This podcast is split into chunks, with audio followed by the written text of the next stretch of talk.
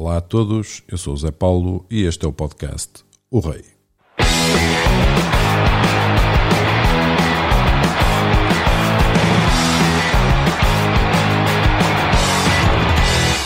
Cá estou, fim da segunda jornada, o jogo entre o Rio Ave e o Vitória, no estado dos Arcos, em Vila de Conde, terminou com um nulo marcador.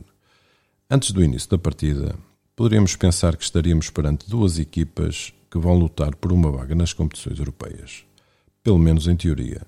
Mas na prática mostraram poucos argumentos para lá chegarem e o empate a zero com que a partida terminou espelha bem o jogo desinteressante que as duas equipas ofereceram. Se ao Rio Ave os 120 minutos do jogo de há três dias atrás poderia servir de atenuante, já o Vitória apresentava-se perante a necessidade de fazer uma partida convincente após uma derrota frente ao Bessado na primeira jornada. O Vitória apresentou-se então no seu 11 inicial cinco alterações de jogadores em relação à primeira jornada, modificou o sistema tático 4-3-3 para um 4-4-2 e a marcação nos cantos deixou de ser individual para uma zona mista. Parece que o Tiago não se sentiu confortável com a opção anterior e, a meu ver, bem, alterando então conforme eu chamei a atenção no podcast anterior. Perante um plantel fortemente renovado em relação à época transata, percebe-se que Tiago Mendes ainda anda à procura de um 11 inicial, assim como o melhor sistema tático a aplicar. Nesta feita, o Vitória iniciou a partida com 4-4-2, sem uma referência ofensiva e apostando na mobilidade dos seus jogadores mais avançados. Partindo para a avaliação individual, na defesa alinhou o guarda-redes Bruno Varela, nas três vezes que foi chamado a intervir, sempre bem colocado nos remates a meia distância de Mané, Diogo Lopes e Gabrielzinho, remates sem grande dificuldade, mas demonstrou sempre segurança. No quarteto defensivo, Tiago operou aqui duas alterações. Assim, vimos a lateral direito Saco. Manteve o lugar e, como na semana passada demonstra, na sua forma de atuar, muito fulgor na ala, mas sem o discernimento necessário que já vimos nele. Fico com a sensação que, com o decorrer dos jogos, o seu nível vai melhorar. Na lateral esquerda, Silvio. Ficou-se aqui a primeira alteração. Sem deslumbrar, pareceu-me comedido nas subidas pelo corredor, mas coeso defensivamente. Cumpriu. No centro da defesa, o regresso do central Suleiman confirmou aquilo que demonstrou no final da época passada, exatidão no jogo aéreo, nas bolas paradas, que confere à equipa bastante confiança. O seu colega no miolo da defesa, o central Jorge Fernandes, notou-se que a sua forma de defender vai muito no estilo de marcação implacável, que neste jogo resultou. Fico com algumas reticências na forma como ele aborda os lances, pois recorrendo à falta contra equipas com um caudal ofensivo superior, vai ficar muito exposto a possíveis expulsões. Na linha média, as opções foram sobre Mikel Agu, quanto a mim, a figura do jogo por parte do Vitória, mostrou-se neste regresso à equipa um jogador preponderante nos espaços que ocupa no terreno. No início de construção da equipa, faz uma circulação de bola de forma simples e eficaz, transmitindo sempre muita segurança. Defensivamente, e porque sabe ocupar o seu espaço muito bem, conseguiu eliminar várias transições do adversário.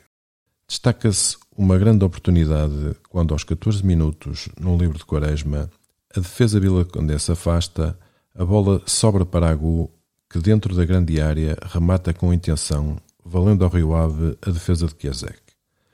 Poá, outra novidade no 11 inicial nesta partida em comparação com o jogo da primeira jornada. Na verdade, ninguém pode apontar a este jogador falta de empenho.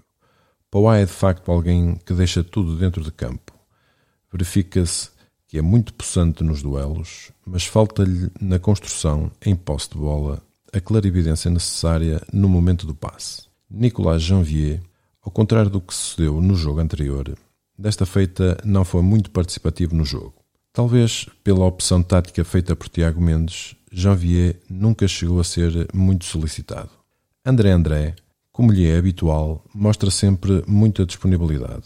Neste jogo não vimos tanto a sua característica na construção, talvez pela posição mais avançada no terreno, mas foi muito interventivo na forma como pressionou e procurou espaços longe da zona de construção. Na frente de ataque, os jogadores mais avançados foram Marcos Edwards, que ainda não conseguiu fazer moça com a sua habitual iniciativa de partir para cima dos adversários, talvez porque estes estejam mais atentos à sua forma de atuar e não lhe dão tanta margem de manobra. Quaresma foi a quinta alteração no 11 e percebe-se que o Vitória poderá tirar partido deste jogador. A objetividade que demonstra na forma como ataca, os desequilíbrios que consegue e a mestria que apresenta nos pés em bolas paradas fazem dele uma mais-valia que a equipa ainda não conseguiu transformar em vitórias. Destaca ao minuto 59, jogada individual com entrada na área junto à linha de fundo. Quaresma tenta o seu bem conhecido remate de trivela e o guarda-redes do Rio Ave conseguiu desviar por cima da baliza uma bola que levava selo de gol. No que diz respeito às substituições, dupla alteração aos 69 minutos, Rochinha substitui André André com a sua entrada, ofereceu à equipa mais acutilância no último terço, com várias iniciativas a romper a defesa adversária e a solicitar o avançado. Pepelu substituiu Nicolas Janvier, conseguiu nos cerca de 30 minutos que esteve em campo imprimir na linha média uma maior aceleração na fase de construção. E Bruno Duarte, que substitui Quaresma aos 83 minutos, a meu ver, entrou demasiado tarde na partida.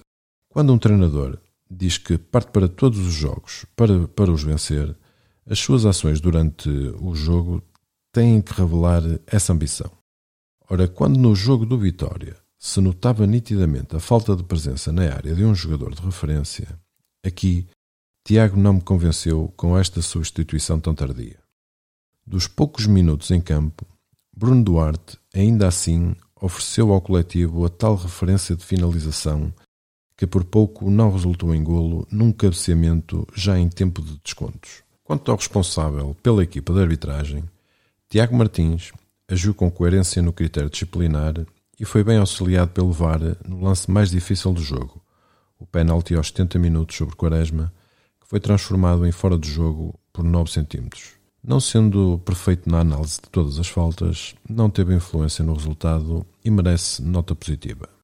Sigo agora para analisar o jogo em números.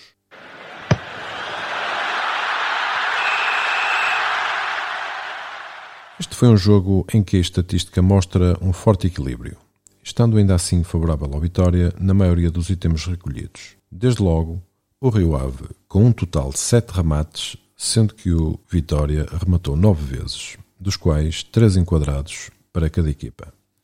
Nas ações na área adversária, a diferença positiva para o Vitória de 15 contra 1 dos Condenses revela que estas ações, junto da baliza dos adversários, não têm valido de muito ao Vitória, pois não as consegue transformar em golos. Quanto a cantos, o Rio Ave leva a melhor pela diferença mínima, 4 contra 3, 82% na eficácia de passe para o Rio Ave, 87% para o Vitória, na eficácia de passe vertical 65 contra 72% respectivamente, nas ações defensivas no meio campo adversário. A estatística aqui demonstra que o Vitória foi mais pressionante no jogo, com 11 sobre apenas 3 do Rio Ave. O Vitória foi mais faltoso, tendo feito 17 faltas contra as 12 do Rio Ave. Se nos primeiros minutos do jogo a diferença de posse de bola chegou a ser bastante significativa a favor de Vitória, ao longo do jogo o Rio Ave conseguiu atenuar esta diferença, terminando o jogo com 48% contra os 52% do Vitória. Em resumo, o Vitória teve mais bola e jogou mais tempo no meio campo do Rio Ave, mas faltou-lhe a cutilância ofensiva, aliás problema já verificado na primeira jornada. A posse pela posse, revela-se inofensiva. O Vitória abusou do jogo interior e, quando conseguiu esticar a equipa aos corredores, não havia ninguém na área. A opção de Tiago pela escolha de Quaresma e Edwards soltos no ataque sem uma referência ofensiva não se traduziu em golos. O Vitória poderia ter vencido este duelo? Poderia, porque ainda assim foi a equipa que mais fez pelo jogo. No entanto, pareceu-me que este jogo mereceu o desfecho que teve. Resta-nos aguardar pela terceira jornada frente ao Passos de Ferreira, sexta-feira às 21h15 em Guimarães, e até lá despeço-me com saudações vitorianas e com o desejo de saúde para todos.